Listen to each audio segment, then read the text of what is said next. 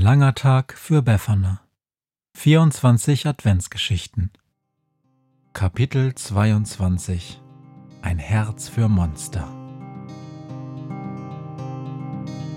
Wenn der Wind einsam durch die Straßen fegt, wenn die kalte Nacht sich auf die Häuser legt, wenn in Fenstern Weihnachtsschmuck ins Dunkel scheint, dann sind Befana und ihre Maus nicht weit. Wenn die Turmuhr Mitternacht geschlagen hat, stürzt die Hexe sich mit dem Geschenkesack auf nem Besen mutig in die Nacht hinab zu den Wesen, die ansonsten niemand mag. Weihnachtshexe Befana ist für alle Monster da. Alle Ratten, Kakerlaken, Geister, Spinnen, Feuerdrachen, alle unsichtbaren Ungeheuer, Zauberzeitmaschinenbauer freuen sich schon das ganze Jahr auf den Winterwind, denn der bringt deine Weihnachtshexe namens Befana. Der Schnee knirscht unter ihren Schuhen. Befana läuft schweigend auf der Straße durch den Wald. Die Maus schaut über ihre Schulter auf den Weg, und bald schon sehen sie ein Licht, ein Haus. Die Hexe setzt sich auf die kleine Gartenmauer, lässt die Beine baumeln und denkt nach. Was machen wir? fragt die Reportermaus. Ich lass mich überraschen, sagt die Hexe, kramt ein wenig im Geschenkesack und hält ein kleines Fläschchen in die Höhe. Wärmesaft? sagt sie. Sie trinkt ein Schlückchen und hält auch der Maus die Flasche hin. Die krabbelt auf den Arm der Hexe bis zum Flaschenhals und nippt daran. Der Saft schmeckt süß und würzig. Und obwohl er kalt ist, wird die Maus schon bald von innen aufgewärmt. Ein wohliges Gefühl durchströmt sie, und sie kuschelt sich zufrieden an das Ohr der Hexe. Aus dem Haus dringt nun Gesang zu ihnen. Weihnachtslieder. Befana? sagt die Reportermaus. Ich finde, dass es falsch ist, bösen Wesen wie dem schwarzen Zauberer etwas zu schenken. Oder auch der Knusperhexe. Denn sie machen vielen Menschen Angst und sind gefährlich selbst für dich, obwohl du selber zaubern kannst. Die Hexe wiegt den Kopf. Hast du gesehen, wie der schwarze Zauberer gestrahlt hat, als er auf dem Besen saß und flog? Auch Mino kann sich freuen. Er kann traurig sein, wie du und ich. Auch ihm ist kalt, wenn er allein im Schnee bei Kastorp sitzt. Er lacht, wenn jemand einen guten Witz erzählt. Ich finde, jedes Wesen, das sich freuen kann, hat ein Geschenk verdient. Es macht mir Spaß, mir auszudenken, wie ich jedem eine Freude machen kann. Bei Mino hat es dieses Mal nicht funktioniert. Doch nächstes Jahr werde ich es besser machen. Skeptisch schaut die Maus auf den Geschenkesack. Er ist noch ziemlich voll, sagt sie. Und bald schon ist die Weihnachtsnacht vorbei. Die Hexe lacht. Es ist wie jedes Jahr. Ich schaffe es nicht einmal, die Hälfte der Geschenke zu verteilen. Viel zu wenig Zeit.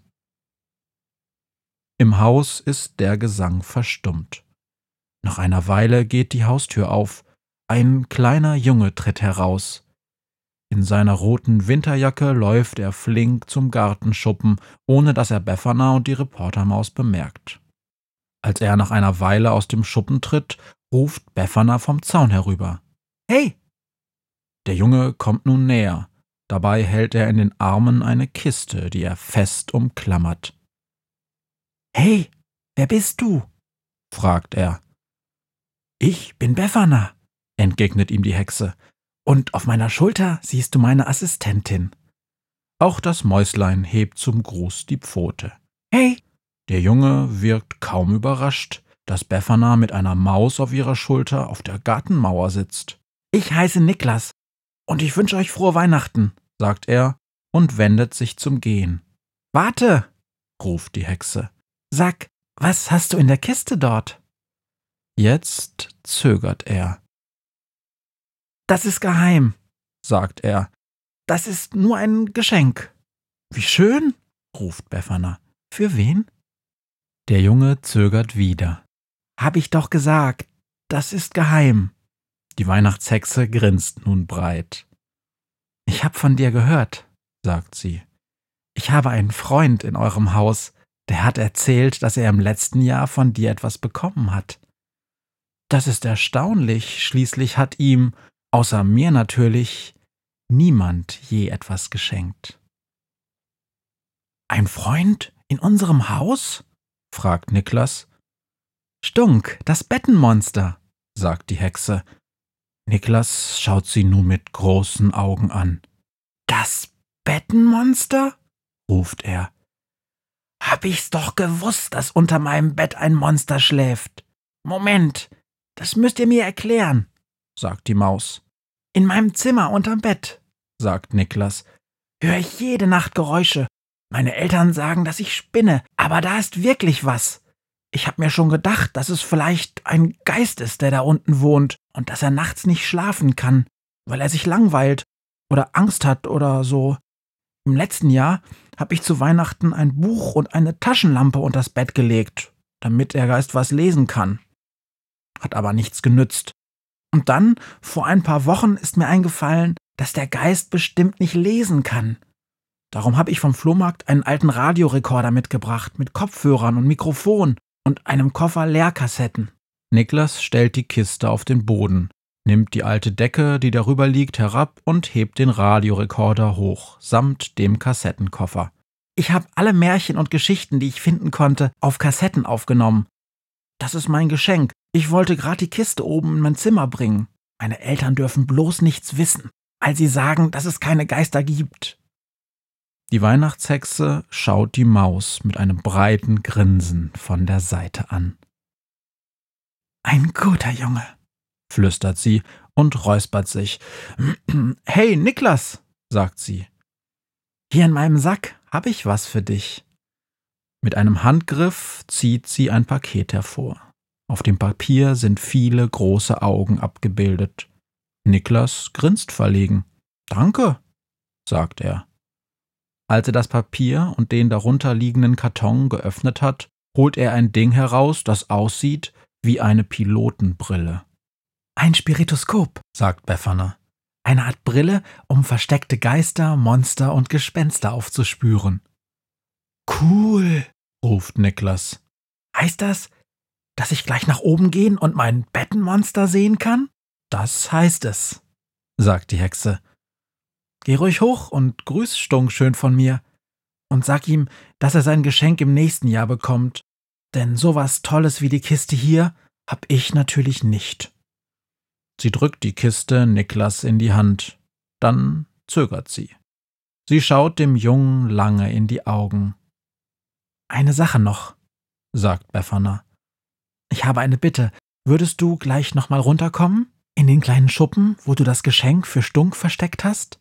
Klar, sagt Niklas. Ich muss warten, bis die anderen alle schlafen, aber dann komme ich sofort. Hast du gesehen? sagt Befana, als Niklas mit der Kiste in das Haus gegangen ist. Es gibt auch Menschen, die ein Herz für Monster haben. Er ist nett, sagt die Reportermaus. Und er hat keine Angst. Potzblitz. Nein, wirklich nicht. Warum willst du ihn gleich noch einmal treffen? Weil ich glaube, dass der Junge sehr viel von mir lernen kann, sagt Befana und hält den Zeigefinger prüfend in den Wind.